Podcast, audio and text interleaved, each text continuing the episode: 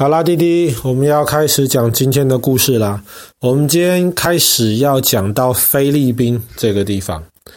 那么，菲律宾最小的纸钞上面，二十披索的纸钞，它的背面呢，有印着一个图案。这个图案是菲律宾最有名的巴拿威梯田的的图的那个图案。巴拿威梯田呢，也是世界文化遗产的一部分。那么，在菲律宾每年都是吸引非常多，特别是从欧美去菲律宾旅游观光客，都会想亲眼看一下巴拿威梯田。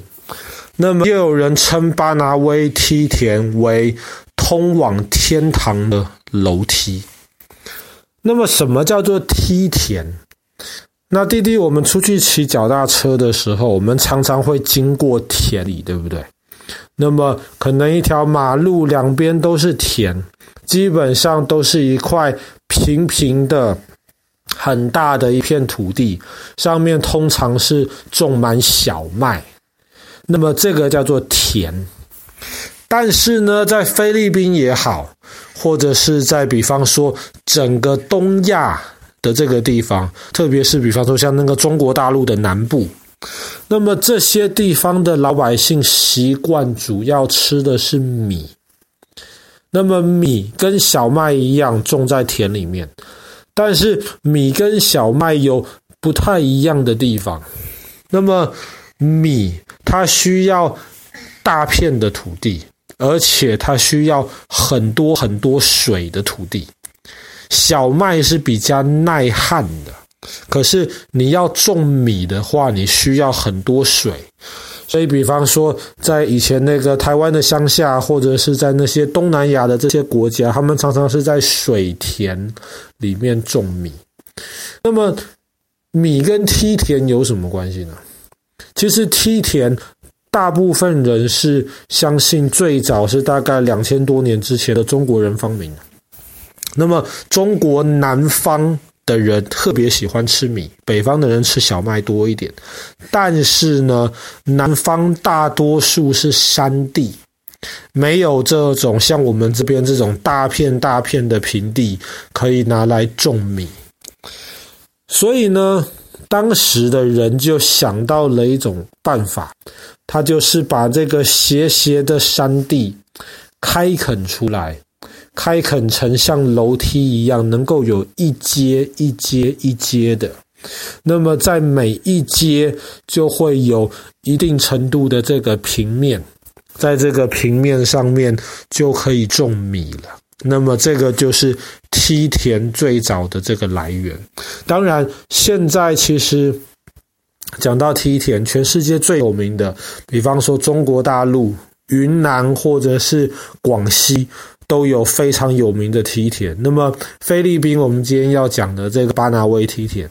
然后在瑞士，瑞士其实也有梯田，但是瑞士的梯田就不是拿来种米，瑞士太冷了。瑞士的梯田是拿来种葡萄的，是拿来那个葡萄园能够酿酒用的。那么这个巴拿威梯田呢，大概离今天也有快两千年左右的历史。那么巴拿威的梯田其实设计的非常的巧妙，他当时在巴拿威的原住民，他们的祖先就是没有什么太多其他的工具，就是在山谷中间，那么就直接把这个山倾斜的这个山坡一块一块的开垦出来。那么巴拿威的这个梯田呐、如果你把这一层一层全部的长度加在一起的话，大概有快两万公里，几乎是可以绕地球半圈。这么长的这个距离，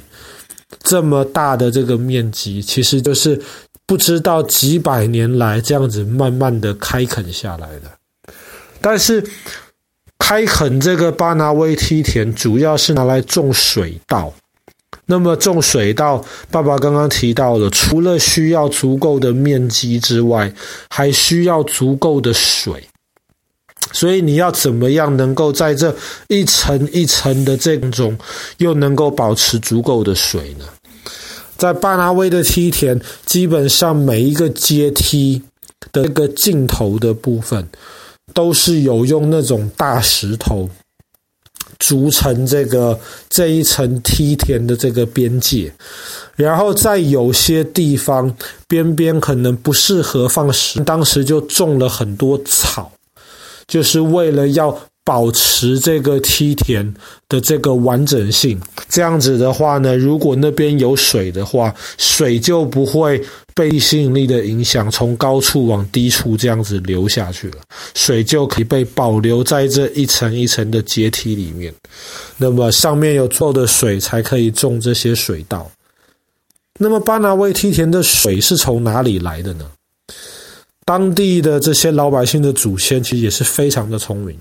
因为在菲律宾这个地方其实雨还蛮多的，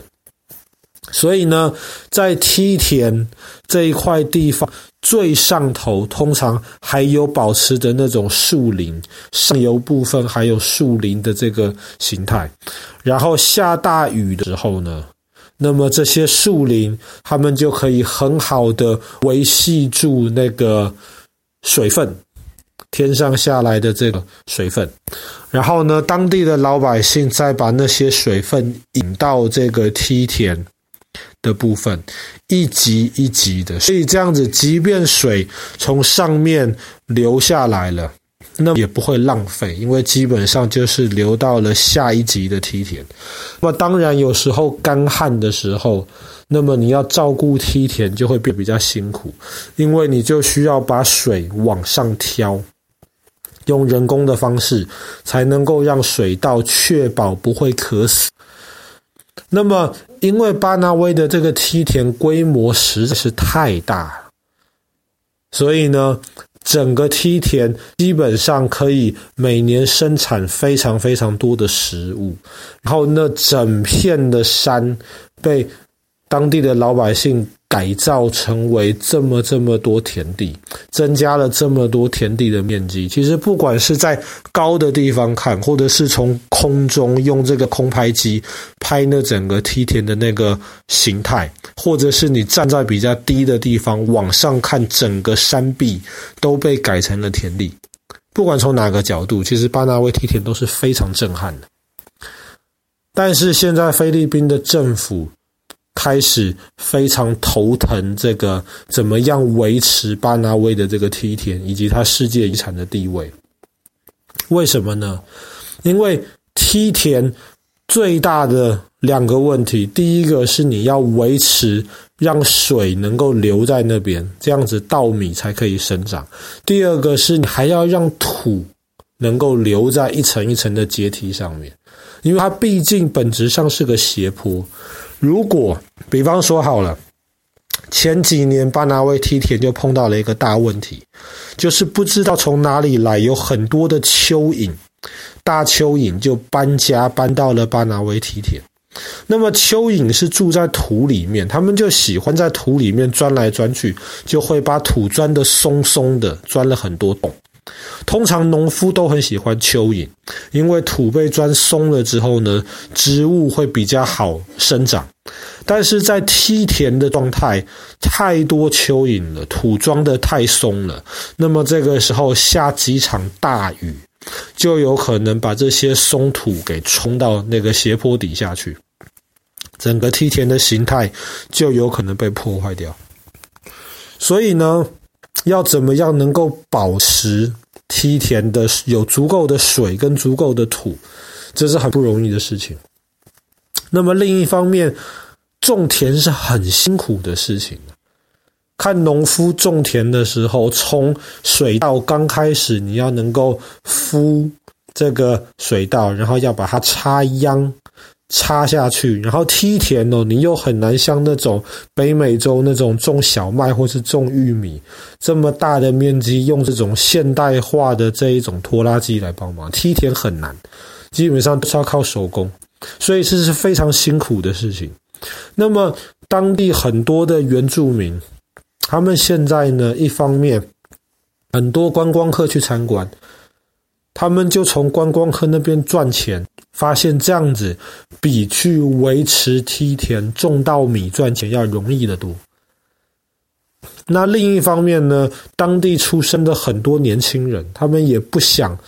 做农夫这么辛苦的工作，他们宁愿跑到菲律宾首都马尼拉或者是其他的大城市里面去，在城市里面打工，那么也不愿意在家里面守着自己祖先留下来的这块梯田。